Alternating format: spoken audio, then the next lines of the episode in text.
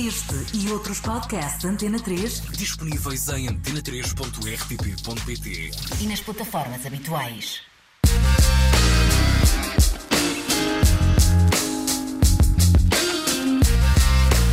Razão de Ser, com Bruno Martins.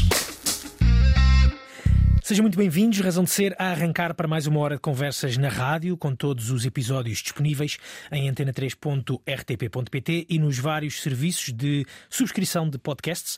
E a nossa convidada de hoje chama-se Diana Nicolau.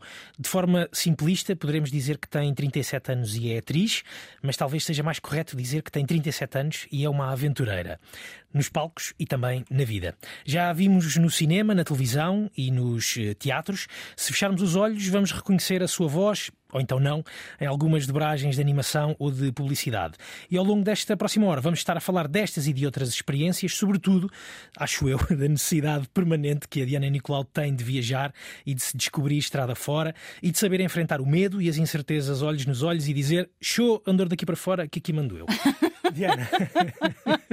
Gostei, quero embrulhar e quero levar isto para casa. Bem, eu faço aqui um, um embrulhozinho e envio-te, se calhar, assim, daqueles aviãozinhos de papel. Muito bem-vinda Obrigada.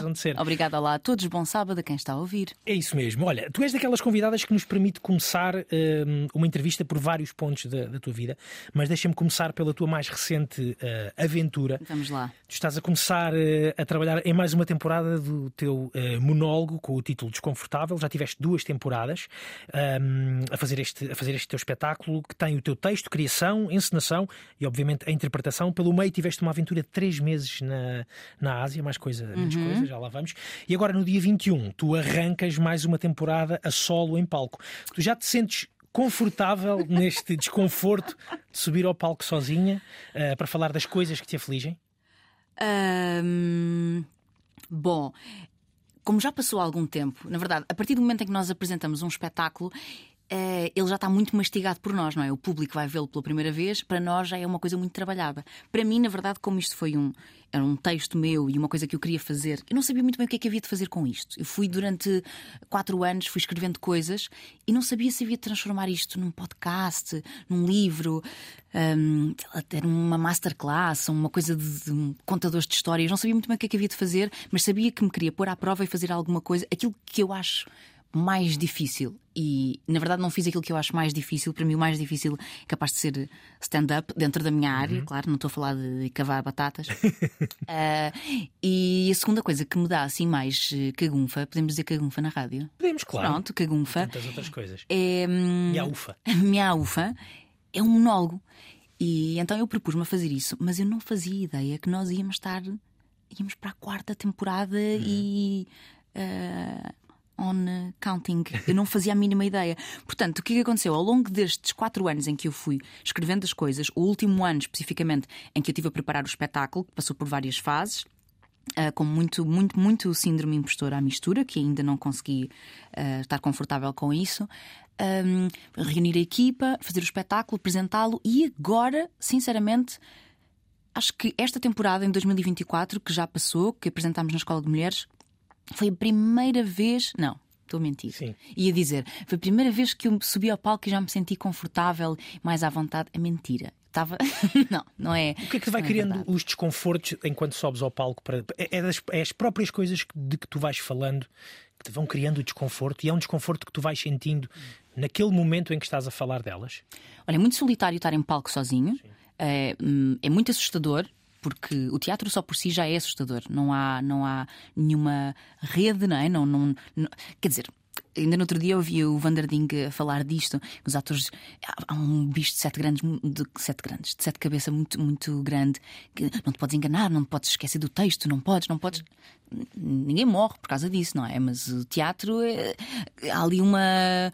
um- um- é uma coisa completamente efêmera e, e que e não podes estragar aquele momento. E só por si já é assustador. Quando tens colegas em palco com quem contracenar, essa responsabilidade é repartida e, portanto, estás um bocadinho mais suportado. Sozinho é pior. Ainda por cima, este espetáculo tem a agravante de ter uma componente técnica muito complicada. E eu, portanto, eu tenho um espetáculo normal, eu diria, vá, em média, que há talvez umas 40 deixas de luz, ou seja, mudanças de luz. Uh, eu tenho mais de 100 deixas de luz e de som. Tenho som, tenho vídeo, tenho luz e tudo isso são, são deixas que são disparadas pela regi, os técnicos disparam à minha ordem, não é? Com determinadas deixas. E se eu por acaso me enganar, me esquecer, eh, o texto é meu, portanto há alguma flexibilidade para eu brincar às vezes com o texto, mas não posso porque, porque as coisas estão cronometradas ali ao segundo. Então, Mas isso foste tu que te meteste nesta saca de eu batatas. sei, e todos os dias digo isso a mim própria antes de entrar em palco. Assim, mas porquê se eu não estava tão bem em casa a fazer outras coisas? Mas eu sou um bocado viciada no, no sentimento de superação. Mas olha, eh, tu construíste ou, ou começaste, se eu não estou em erro e pelo que eu li, tu começaste a trabalhar esta peça ou a escrever esta peça ou a escrever os apontamentos, Uhum. mais a sério ou não, numa viagem pela América do Sul. Uhum, sim. Tu, tu sentiste que o palco seria um bom espaço para, ahm, digamos, resolver ah, Uhum. alguns destes desconfortos? Foi, foi, foi isso que tu pensaste em primeira instância enquanto estavas na América do Sul ou, ou nem, nem por isso? Uh, não, nessa altura eu, eu só escrevia. Eu escrevo muito, eu ando sempre com um caderninho. Sempre. Eh, escrevo muitas coisas, desde listas de supermercado a canções que eu crio, ideias, tópicos, eh, histórias. E, e isso acontece muito em viagem. Quando eu viajo sozinha, estou muito mais propícia e disposta a escrever coisas. E isso começou a acontecer aí também por sugestão de, de um terapeuta na altura. Eu estava a fazer terapia e, hum, e ele sugeriu isso: começar a fazer uns diários de terapia e escrever. Depois começou-se a tornar um hábito também, esta coisa de journaling. Journaling, eu fui escrevendo, escrevendo, escrevendo e. E, e- como, como disse, não sabia muito bem o que é que havia de fazer com aquilo, mas de repente pareceu-me que a minha formação por ser teatro, por ser aquilo que eu mais gosto de fazer e por, por ser onde eu me sinto mais, entre aspas, confortável, ah, pareceu-me que seria melhor, o melhor sítio para, para explanar estas ideias. E tu achas que temos ou tens chegado a esta conclusão ou têm-te dito isso que os, os teus desconfortos e aquilo que tu vais, ou é aquilo em que tu refletiste, são os desconfortos praticamente de pessoa sim, pessoa não. Sim, isso, isso foi uma surpresa muito grande. Eu não estava à espera. Eu até eh, tinha algum medo. né, hum, Neste momento em que o mundo está, em que há tantas coisas prementes para se falar, é tão importante dar voz a quem não tem, há tantas causas e tanta coisa a acontecer. E, e era aí que o meu síndrome de impostor eh, batia muito que é, o que é que interessa estas coisas que eu vou dizer? O que é que interessa eu ficar desconfortável com o facto de me estarem sempre a perguntar se eu quero ter filhos ou não? Eh, o, o que é que interessa? São desconfortozinhos pequeninos. E venho eu, branca, privilegiada, classe média, atriz em Portugal, uma miúda de Alcobaça que não tem nada que se queixar e venho agora aqui fazer um espetáculo a queixar-me dos meus desconfortos. E só quando o espetáculo estreou, demorei até algum tempo a- a- até que me caísse a ficha. Não sei se já caiu completamente, mas, mas logo no dia da estreia hum, eu tive assim uma reação. As estreias são sempre um público suspeito, não é? Porque são os nossos amigos e a nossa família. Hum, mas eu tive logo uma reação de pessoas que eu não conhecia. uh, Porque o, o público de estreia tam- também havia bilhetes para público normal, e, e eu nesse mesmo dia tive uma senhora de 80 anos e um miúdo de 15 anos, e os dois tiveram a mesma reação quando vieram ter comigo. Vieram ter comigo em lágrimas e dizer: Eu sinto exatamente a mesma coisa. Tu disseste coisas que eu não consigo dizer. E, e isso foi o primeiro dia, e eu achei: Oh, estão a ser simpáticos, pá. Não, o público das estreias sempre Sim, tão simpático. Mas isso continuou a acontecer e eu continuei a perceber que, claro, que os meus problemas, por serem mais pequeninos ou não, isso não, não, não, não os invalida, não é? São legítimos como são. E, e é por isso que eu acho que este espetáculo continua a fazer sentido. Uh, se calhar até continua a fazer mais sentido que eu faça porque há gente que o quer ver e que se identifica com ele, mais do que fazer sentido para mim. O espetáculo agora já, já deixou de ser uh, meu. Ou seja, Ma- Mas e tem-te ajudado a resolver alguns desses dilemas Uhum. pessoais, algumas dessas inquietações? Ou por outro lado, até podes ter ganhado outros, não? Uh, sim, ganhei outros, sim. Um, e muitos, muitas daquelas coisas que eu digo, eu até agora estou nessa luta de. Ai, já não quero dizer isto, sabes? Já, já disse. Uh, qu- quase como se tivesse sido ali um ciclo uh, que eu completei. Isto eram até assuntos que eu levava para Era a outra terapia. Diana. Sim, algumas coisas já estão Sim, resolvidas, sim, sim. surgiram outros problemas, há coisas que eu digo que eu não quero deixar de dizer, mas que olho para elas de outra maneira.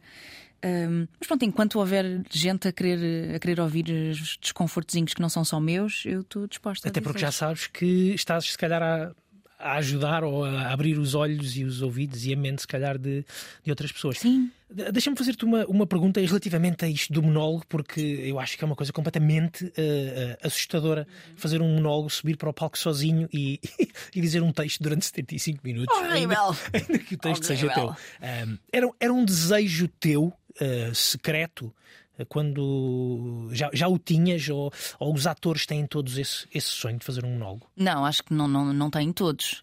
eu tinha muita vontade de encenar. Muita vontade. E comecei há muitos anos cada vez que fazia um espetáculo dava por mim uh, a querer ser encenadora e, e, eu tinha que me calar, está quieta, tipo, isto não é, não é o teu papel, deixa de ficar aqui.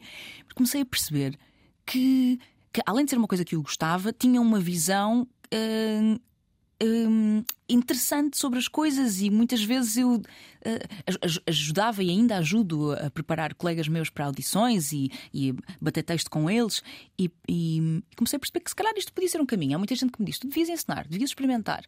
E, e como não me queria meter nisto com outra uhum. pessoa, não quero estar a, a, a correr o risco de estragar a carreira de outra pessoa, pensei. Então, se eu quero começar por algum lado, eu vou começar sozinha. E não havia ninguém eh, que, que te dissesse: oh, Joana, oh, Diana, eu gostava que tu fizesse a encenação do meu, do meu espetáculo.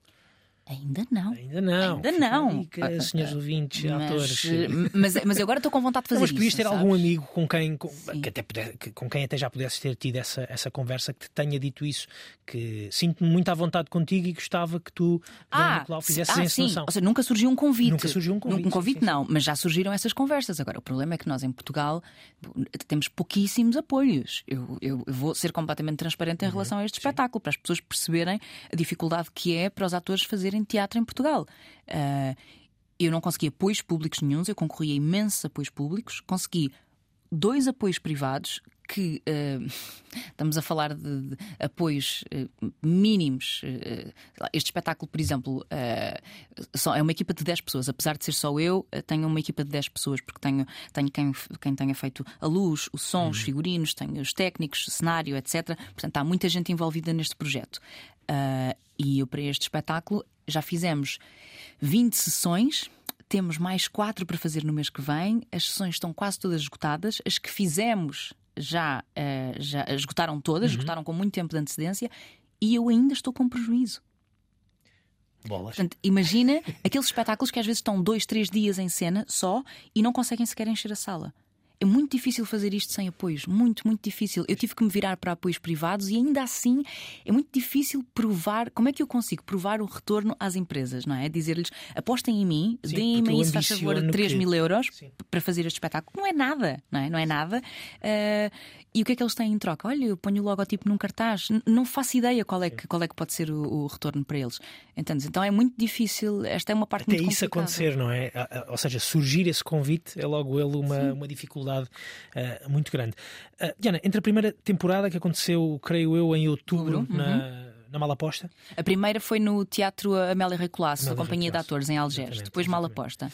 entre, entre essa primeira temporada e a segunda, que foi agora no início de 2024, aconteceu uma longa viagem, também ela a solo, um, mas pela Ásia. não foi? Uhum. Um, Foi, sim, senhora. É sobre, sobre essa viagem, sobre muitas outras viagens que, que vamos falar já a seguir. Uh, e quero saber disso porque o que tu fizeste foi- é o sonho de, de muita gente e aposto que isso também é uma coisa que há muita gente que diz: Ah, eu gostava de ter a, Uhum. a tua coragem, gostava de, de poder fazer, fazer exatamente aquilo que tu fizeste. Então vais-nos contar um bocadinho dessa, dessa experiência, mas antes disso gostava de também conhecer um bocadinho os teus gostos musicais Ali. e apontávamos aqui para a tua primeira hum, escolha musical de hoje, Olha, Diana. então, uh, já que uh, vou deixar a música, uma música étnica que eu conhecia em viagem Uhum. para, para a próxima, uh, agora vou. esta música, eu não sei. Há algumas pessoas que são assim um bocado como eu, sou um bocado obsessiva com as músicas. Quando encontro uma música que gosto, ela fica em loop e eu ouço-a todos os dias, não sei quantas vezes. Pronto, um bocado maluquinha. E esta foi uma das músicas eh, que eu tive, ainda tenho em loop. Eu, eu ouço-a todas as semanas, já não estou nesta fase de ouvir 20 vezes por dia, mas ela faz parte do espetáculo. Foi uma amiga minha, Eduarda, que mostrou a música e é de é uma banda que se chama Lawrence. Eles são dois irmãos, Uhum. são incríveis. São o meu sonho era ser cantora de jazz. O meu, so- o meu sonho era ser esta Tem miúda. muita pinta, não tem? pá. tem muita pinta. E depois sabes quando tu és bom, Exato. podes fazer o exato. que quiseres com a voz e é uma coisa muito. E sai tudo naturalmente. blasé, não é? Pronto, adorava. Não, não tenho voz para isso. Mas para Ah, outras coisas. Vão perceber quando forem ao espetáculo que eu ponho-me nessa posição de, de cantar. Ah, portanto, a música chama-se I'm Confident That I'm Insecure. E, e pronto, o espetáculo é muito sobre isto, sobre inseguranças, e esta música traduz isso de uma maneira tão, tão, tão bonita e, e muito bem dita e muito bem cantada, acima de tudo. Ora, escutem. Este e outros podcasts Antena 3 Disponíveis em antena3.rtp.pt e nas plataformas habituais. I'm confident that I'm insecure dos manos Lawrence. Eh, já criei aqui uma intimidade Oh, com sim, eles nesta, nesta razão manos. de ser.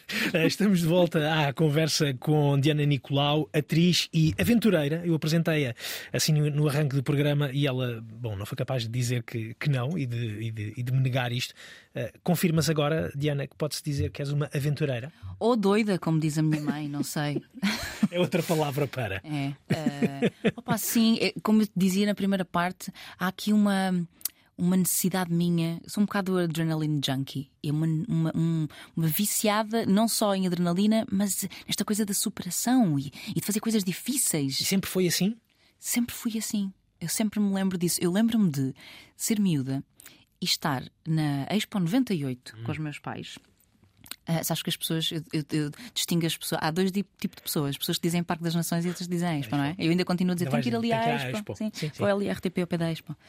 Um, e, e eu lembro-me de estar na Expo 98 com os meus pais, eu tinha 11 anos, ah, e de me perder de propósito. Porque, e às vezes no supermercado fazia isso, fazia de conta que me perdia, só para ter esta sensação de ai, agora estou aqui sozinha, independente. Agora é faz de eu vou conta que eu andava aqui sozinha. Agora tenho que me virar. Sim, é? adorava essa sensação de ter que me desenrascar e estar sozinha. Não sei, não sei de onde é que isso vai. A minha terapeuta dirá muitas coisas, eu direi outras. Como estamos na Antena 3, de- vamos dizer só que é. hum, ah, uma, uma vontade que eu acho que também tem muito a ver com o facto de eu depois ter escolhido esta profissão. Acho que arranjei uma profissão hum, que, que me permite fazer isto, ser, ser várias coisas. Fazer de conta que. E tu, e tu falaste mesmo nesse vício de, de- de adrenalina porque é algo que tem que se. Quer dizer, eu não sei, não sei se tem que se alimentar, mas que tu alimentas, não é? Sim, não tem. Eu conheço imensa gente que está muito bem na vidinha deles, que não precisa de fazer nada, que não se mete, eh, não corre estes riscos que eu corro, que paga para não se chatear e maior não parte das estar- pessoas. Pois talvez seja assim. e eu não digo que não vá lá. Bem, eu não sei se alguma vez vou ser assim. Hum, eu gosto disto, eu gosto de agarrar na mochila e, e ir assim na loucura, Hum. à procura de não fazer a mínima ideia o que é que vou encontrar. Eu gosto disso. E foi, com, esse, com esse propósito, e há pouco deixei esse aperitivo para esta, para esta parte da conversa que vamos ter agora sobre, sobre viagens. ahm, foi com esse propósito que fizeste então essa viagem no final de, de, de outubro.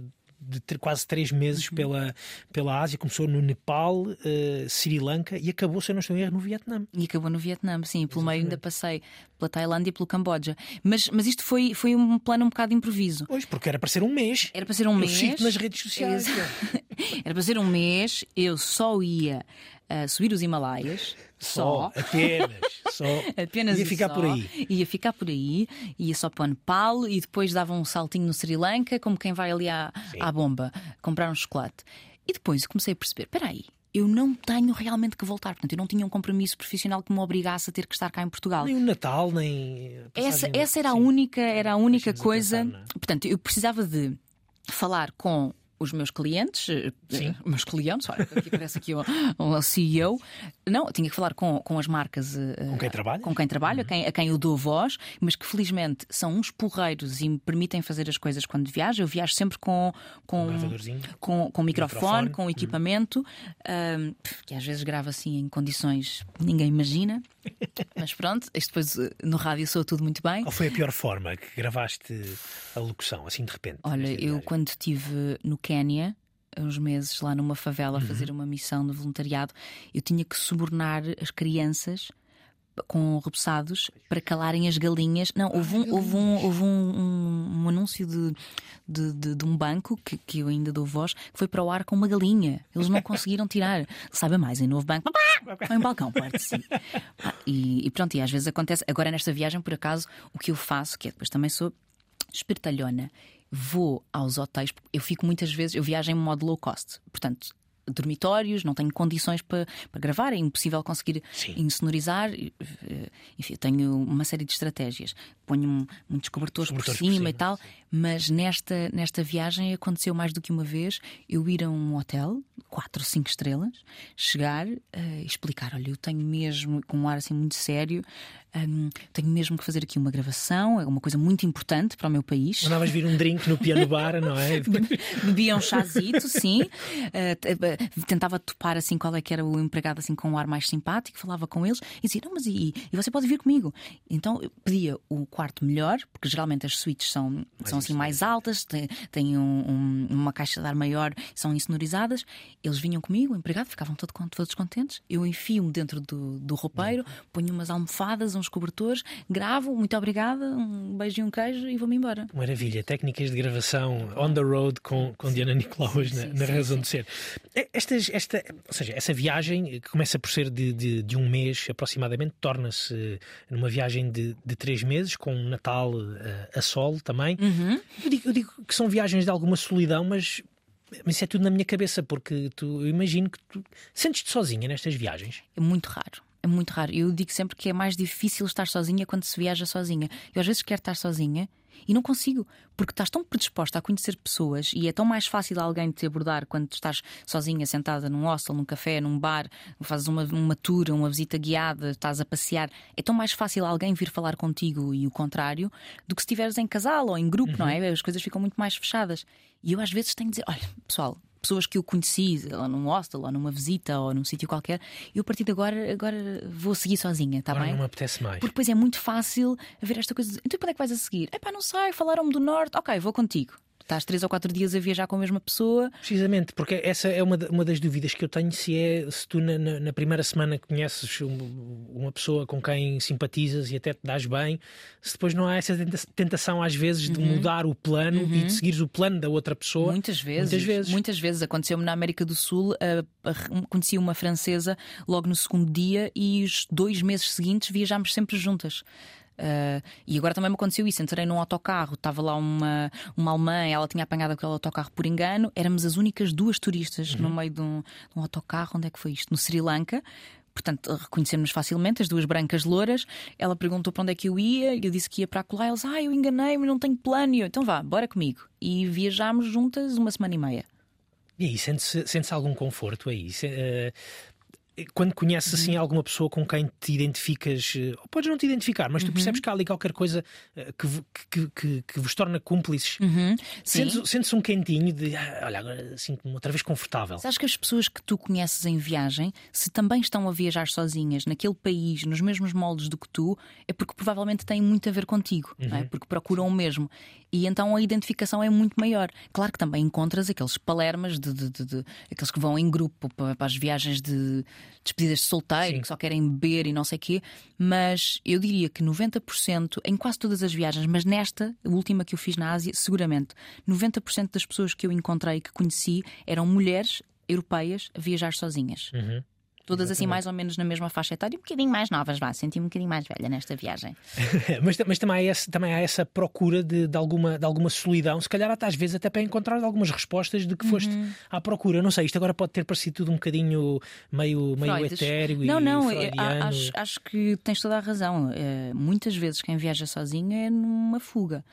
À procura de alguma coisa ou a fugir de alguma coisa. Sim, não tem necessariamente que ser mau, não é? Precisamente. Não- e também não tem que ser uma coisa parola de ai, vou me encontrar para a Índia. Não, às vezes eu admito que muitas viagens que fiz eh, no passado eh, que eram fugas de, de alguma coisa. Eh, hum, e está tudo bem. Há pessoas que encontram outras fugas aqui. Sim. não é? Sim, bem mais perigosas. Exatamente, E às um vezes até bem mais dispendiosas do que, Então que nós pensamos, ah, não sim, é? sim, sim, sim. Precisamente, precisamente. Ah, e qual é que é o, o, o- o sentimento que tu trazes dessas, dessas viagens? Ou seja, tu falaste do exemplo da, da América do Sul, que eu acho que ainda foi Uh, acho que não tenho a certeza. Foram nove meses em viagem. Uhum, uhum. Foram nove meses em viagem. Pai, ele prepara-se tão bem. Eu tenho não, que dizer tenho... que eu gosto muito deste programa precisamente porque eu acho que vocês serviço público. Ah, muito é, obrigado. É, é, raramente eu vejo, eu vejo entrevistas. Primeiro fazem-me sempre as mesmas perguntas e depois eu raramente ouço entrevistas, podcasts, em que eu sinto que as pessoas se prepararam mesmo bem. E isto é meio caminho andado para haver aqui uma, uma conversa. Muito obrigado. É, muito bem. Pronto. Mas isto é sobre isto... ti, isto não é sobre mim. Ah, ok. Pronto. Aceita, embrace it. obrigado, Diana. Uh, mas tu estiveste esses uh, nove meses na, na, na, América do Sul, tiveste agora três meses na, na Ásia, de, também de, de mochilas às costas, e ainda há as viagens da, da, da tua, na tua Lorenza, na tua autocaravana. Uh, depois de, deste, de, destas viagens e de um sentimento que eu acredito que seja de tanta, de tanta uh, liberdade, quase uma página em branco diariamente, durante nove meses, durante três meses, durante, durante um mês, depois voltar para casa não é quase como te enfiarem numa gaiola? É, e deprimente. Sim, Desculpa é agora uma... estar a é, é, ter baixado o tom. Eu estava aqui a tentar recuperar desta viagem, veio ele e lembrou-me. É, é, há esta coisa de ressaca da viagem. E mais do que isso, a mim acontece-me, uh, quando são viagens assim muito longas, há uma sensação de. Uh, um, fico muito assoberbada quando chego a casa, porque fico muitos meses a sobreviver com uma mochila. É? Principalmente agora que fico com uma mochila muito pequena, uhum. porque eu ia só para passar um mês e acabei por estender. Um, ficas tanto tempo a, a, a viajar só a sobreviver com o conteúdo daquela mochila e depois quando chego a uma casa uma casa, dois quartos, um armário cheio de coisas, tanta coisa. Para que é que eu preciso de três descascadores? Três descascadores? Se eu só uso um ao mesmo tempo. Eu mando então, comida. É isso. Há, há, isto é bom. Para, claro que nós dizemos sempre isto, não é? ai não, eu descobri, eu agora vou mudar. Não, depois passado algum tempo volta tudo ao mesmo. Mas quanto mais não seja, para dar valor a algumas coisas e, e, e para perceber que se calhar não precisamos de muito. Um, eh, pessoas que eu conheço em viagem que me fazem uh, uh, pôr o, o mundo em perspectiva, pessoas com quem eu não me daria naturalmente aqui porque se calhar não fazem parte do meu circuito.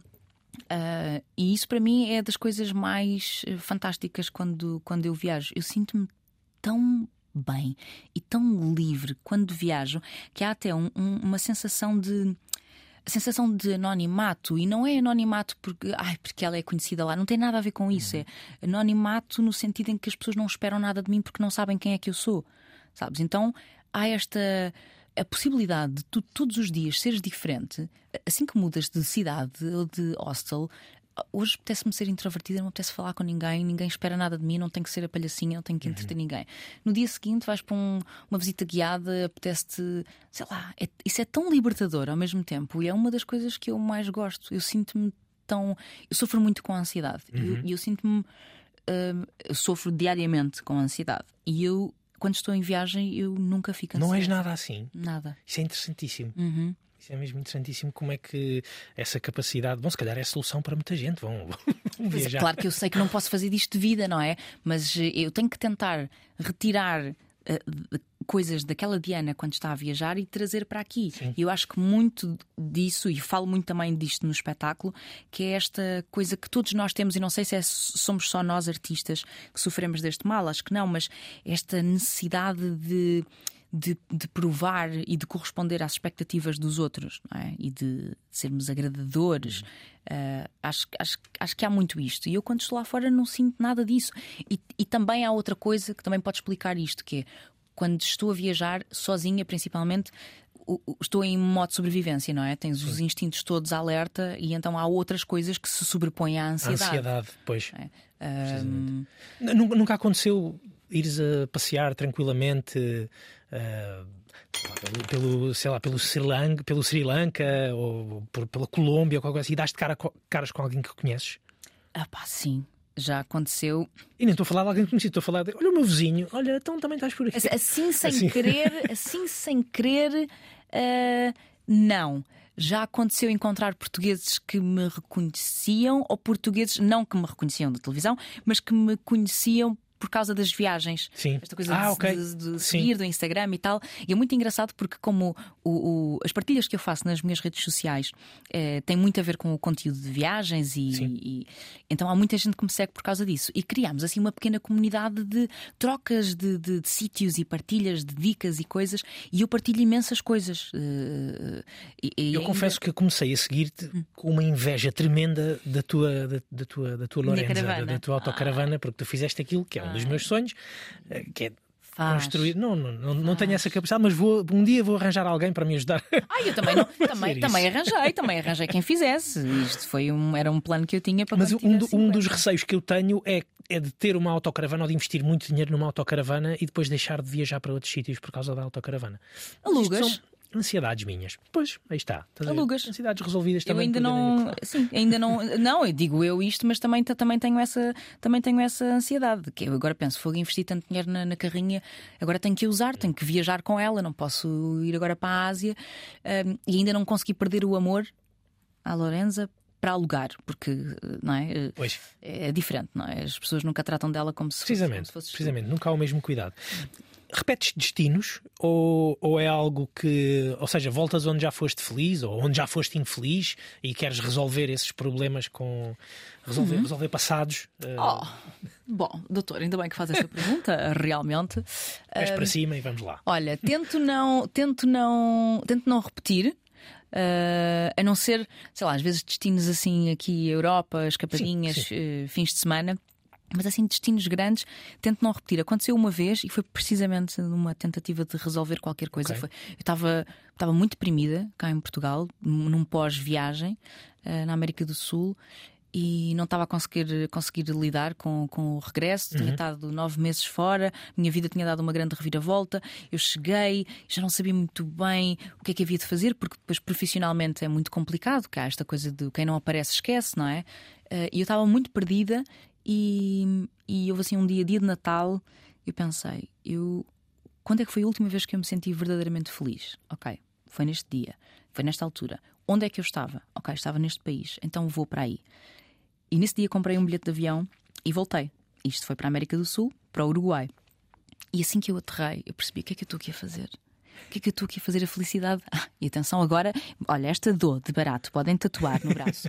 A felicidade não está nas pessoas nem nos destinos. A felicidade está em nós. Portanto, independentemente do sítio para onde eu fosse, as pessoas, claro que não encontrei nada disso. Cheguei, o sítio era o mesmo, as pessoas mais ou menos, eh, mas, mas eu estava triste. Percebeste aí que tinhas, eh, que tinhas cometido Claro, um erro? claro, Pronto. não era ali que eu ia encontrar a felicidade. Eu estava feliz naquele, no outro momento, porque naquela ocasião eu estava bem comigo mesma. Portanto, eu fui para lá à procura da felicidade e não encontrei. Pum, pum, pum, pum. Ela chegou ou há de chegar eh, em. Ah, depois chegou, depois chegou, depois doses percebi. homeopáticas, Lá está, não por é? isso é que eu digo que às vezes são fugas. É? É isso mesmo, é isso mesmo. É curioso falares do, do Uruguai, porque eu escolhi uma música hoje para ti. Normalmente não, não costumo fazer. Costumo... Ai, que bom! Sim, porque ao, ao, ver, a, ao percorrer os sítios por onde estiveste pela América do Sul, que é uma viagem de sonho para muita gente, ah, talvez para mim também, também, também seja, fez-me lembrar naturalmente o filme Diários de Motocicleta. Ah, Um, um filme de 2005 que ganhou um Oscar de melhor música, que é esta música que eu, que eu, que eu escolhi para ti, do, Jor- do Jorge Drexler, Drexler, yes! precisamente, do uruguaio. Eu pensei trazer uma música dele. Eu, eu adoro, amo. Jorge Drexler é incrível. Vamos ouvir então Vamos, vamos. o Al Outro Lado del Rio, Oh. que é uma música que faz parte então desse, desse filme Diários de Motocicleta, uma escolha minha para ti, Diana Nicolau, hoje na Razão de Ser. Obrigada, escutem. Este e outros podcasts Antena 3 Disponíveis em antena3.rtp.pt e nas plataformas habituais. Ouço uma voz que me chama, quase um suspiro, rema, rema, rema. Ouvimos eh, George, Jorge Drexler, ou Jorge Drexler, ao outro lado del Rio. Ahm, uma escolha minha hoje aqui para Diana Nicolau, nossa convidada na, na Razão de Ser. Estamos de volta para a última parte com a, a- a conversa aqui com a, com a atriz que eh, já no mês de março volta ao palco com o seu monólogo desconfortável, nos, nos- de 21 a 24 de março, no Centro de Artes de Lisboa, naquela que será a última aparição em Lisboa. Mas, eh, Diana, estávamos aqui eh, a falar eh, sobre eh, as tuas aventuras no Uruguai e da tua paixão pelo Jorge Drexler. Eh, e tens uma história com o Jorge Quer Drexler? dizer, tenho uma história, calma. Eu conheci o irmão dele, Ok, é, pronto, já é o melhor caminho. Que é nenhuma. E, e há um, há um, há um sítio, uma cidade, um vilarejo no, no Uruguai que se chama Cabo Polónio, onde eu estive três vezes no espaço de ah, doi- três meses. Eu tive três meses no Uruguai. Eu cheguei ao Uruguai, apanhei um barco, estava na Argentina, não gostei de, de Buenos Aires, ahm, apanhei um barco e assim que cheguei ao Uruguai pensei. "Ah, e foi mesmo no barco, eu senti, senti que aquele, aquele país que eu pertencia ali de alguma forma e acabei por eh, oferecer-me trabalho num hostel. eh, Marquei duas noites num hostel, num dormitório. Ao segundo dia ofereceram-me trabalho. E eu, oh, ok, claro. Então trabalhei a troco de dormida e Sim. comida, acabei por ficar três meses.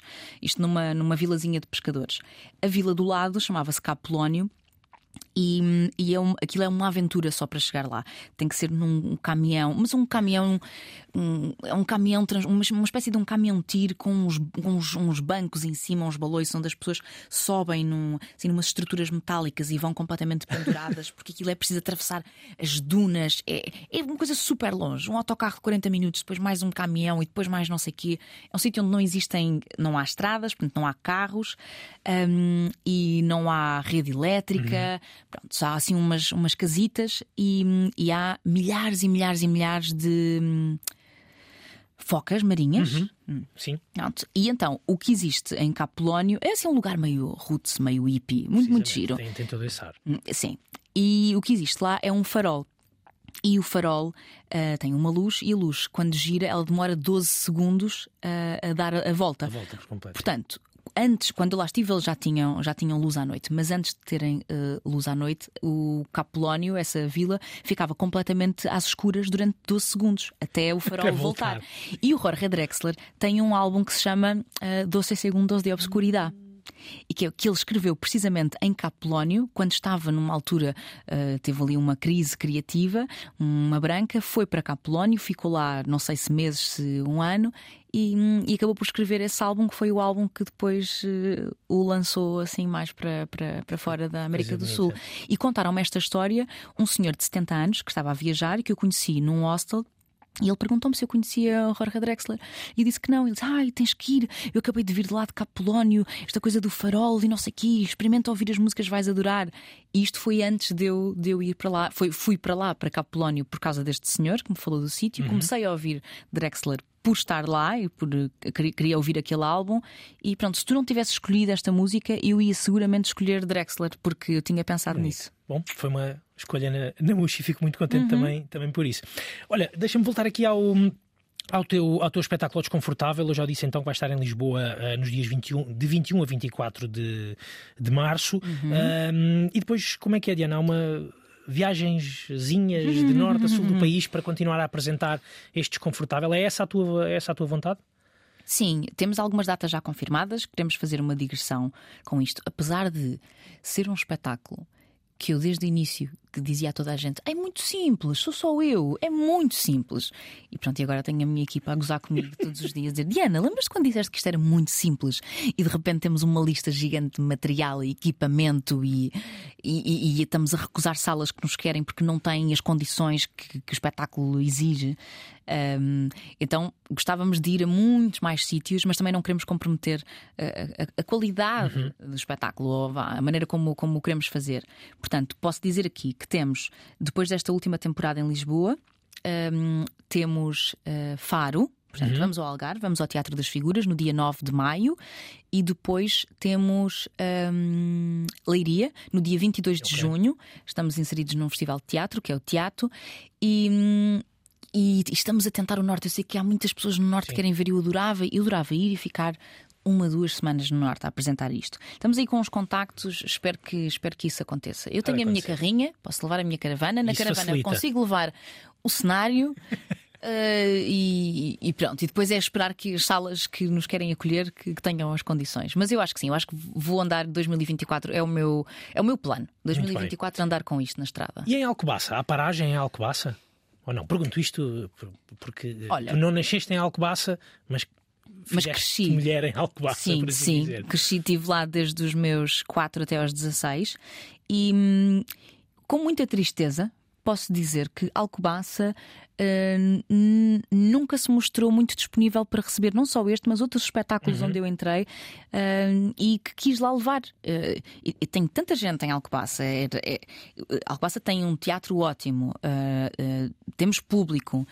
Uh, eu tenho contactos que poderiam facilitar isso e, e, não, e não é por isso que é mais fácil. Hum. Portanto, não, não vamos a Alcobaça, vamos a Leiria. Nós vamos aos sítios onde nos querem. Nos querem, Uhum. muito bem. Mas re- regressas com frequência a Alcobaça? Ou seja, ainda tens a tua família toda a morar em Alcobaça? Não, eu não tenho família nenhuma em Alcobaça, à exceção dos meus Dos pais. teus pais, sim, exato. Tudo o resto está meio espalhado pelo país. Eh, e sim, vou, vou regularmente, diria que uma vez por mês, Uhum. sim, para trazer maçãs.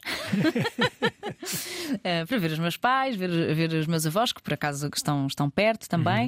Uhum. Um, e sim, recarregar baterias, dormir bem e comer comida boa. Por teres crescido lá eh, em, em Alcobaça, é uma, uma terra que te desperta.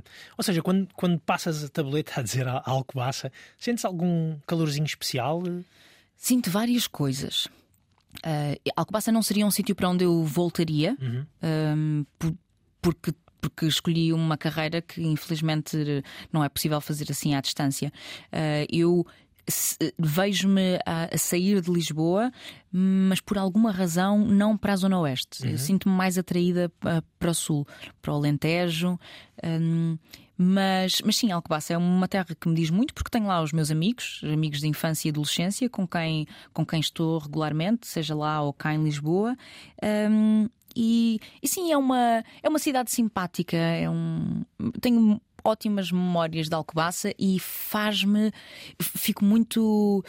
hum, acho que sou muito, muito privilegiada porque os meus pais, a dada altura, decidiram sair de- de- daqui, de, de Lisboa, aqui da zona. Nós vivíamos. eh, perto de Sintra, eh, de sair daqui e ir para lá. Portanto, acho que isso foi, foi uma ótima aposta deles e é uma coisa que eu gostava também de fazer no futuro. Exatamente. Eh, Sabes que enquanto estava, estava a, a procurar mais informações sobre ti, O que é que tu encontraste? Não encontrei Martins? nada, não encontrei nada. Ok. Mas dei por mim, ainda no outro dia vi alguém eh, perguntar se tu por acaso eras filha do, do Joaquim Nicolau, eh, do ator Joaquim Nicolau, not related. Não, Nós dizemos não que, somos, que, somos, que somos eh, família, sim. família. Mas há um guitarrista em Alcobaça chamado Miguel, Miguel Nicolau. Eh, dos Memória de Peixe, e pensei, se calhar é primo da, da, da Olha, Diana.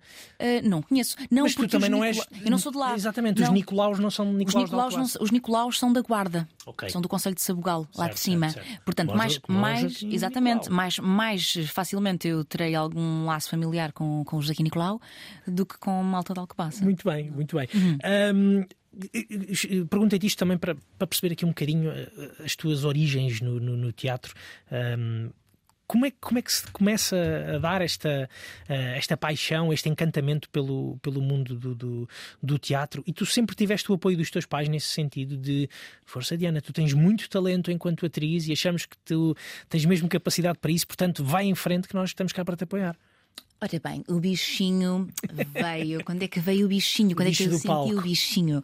Ah, eu não sei, aquilo que eu queria fazer era faz- fazer aquilo que fazia já todos os dias na, na escola, que era brincar. Eh, eh, Eu estava, estava no grupo de teatro, estava à frente da rádio escola, do jornal, estava à frente de uma série de grupos eh, e, e- e brincava muito. Esta, a minha geração e a geração anterior, também a minha geração, ouço muito ahm, dizer a mesma coisa, que é todos nós tivemos as mesmas referências. E havia esta coisa de, à segunda-feira, imitarmos aquilo que nós víamos O do Herman. não é? E, e- e era exatamente isto que eu fazia. Mal podia esperar ao domingo para ver o programa do Herman, depois na segunda-feira fazer isto com, E a com meus capacidade que tínhamos para decorar aquilo numa noite, era impressionante. Numa noite, não havia cá YouTubes para voltar Sim, atrás, sim, nem sim, nada. Uma cassete de vídeo ocasional. é E eu sabia que queria. Eu não sabia muito bem o que é que eu queria fazer porque não conseguia dar bem um nome a isto. Então passei ali por várias fases. Que é, será que é apresentadora de televisão? Será que é jornalista? Será que é.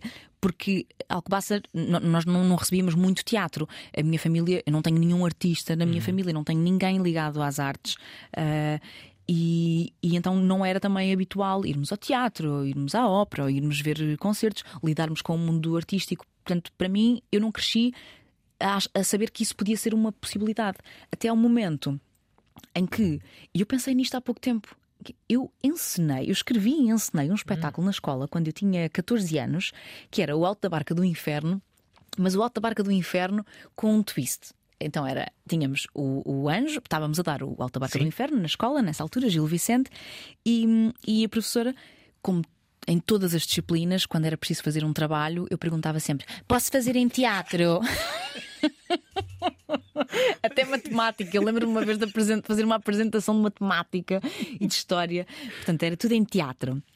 E, e então uh, estávamos a dar a Gil Vicente e eu perguntei se podia fazer isto. Então eu escrevi isto e ensinei em conjunto com, com outros colegas da minha turma. Então tínhamos o anjo, o diabo, mas antes de, de, de, das personagens chegarem ao anjo e ao diabo, tinham que passar pela Manuela Moraguetes.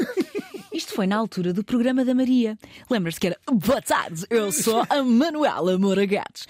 Então tínhamos isto. Pá, isto é. Nós tínhamos 14 anos anjo, diabo, e depois, mas primeiro passava ali na recepção pela Manuela Moraguetes. Isso não ficou filmado, Diana? Opa, eu acho que há. Capaz de haver. Eu acho que há um filme disto. Se alguém tiver a ouvir, se tiver isto, eu adorava ver. E essa foi a primeira vez. Nós fizemos. Aquilo ia ser uma apresentação só para a nossa turma. Aquilo foi. Teve, houve um buzz tão grande na escola que eu lembro-me que nós num dia fizemos três vezes havia gente a fazer fila para conseguir ver o resto da escola, queria ver aquilo. Um... E os teus pais perceberam, perceberam essa, essa tua paixão cedo pelo, pelo teatro? Portanto, eles perceberam. Deixaram-te vir para, para Cascais? Eu não sei se eles perceberam, ou, ou se eu, eu acho que também fui um bocadinho. Hum, eu disse Impositiva. E nós fizemos um contrato Sim. até uh, quando, quando acabei uh, o nono ano, toda a gente uhum. fazia os testes psicotécnicos Sim. e a psicóloga chamou-me e disse: Olha, tu dás para tudo e não dás para nada. Isto é muito ambíguo. Mas eu tenho aqui uma sugestão para ti. Estendeu-me um folheto de uma escola de teatro. E eu, assim que vi aquilo, eu ainda não tinha conseguido era pôr um nome uhum. naquilo que eu queria fazer. Mas assim que vi aquele folheto, eu pensei: é isto, é isto mesmo. Só que era uma escola de teatro em Cascais uhum. a Escola Profissional de Teatro de Cascais do Carlos Avilés. Portanto, aquilo para mim parecia uma coisa um bocadinho impossível, ainda assim, nada como tentar. Fui ter com os meus pais e, e disse-lhes: as audições são neste dia. E os meus pais, claro que disseram: Tu tens 15 anos, estás louca, tu não vais para Cascais. Mas é estudar, pá.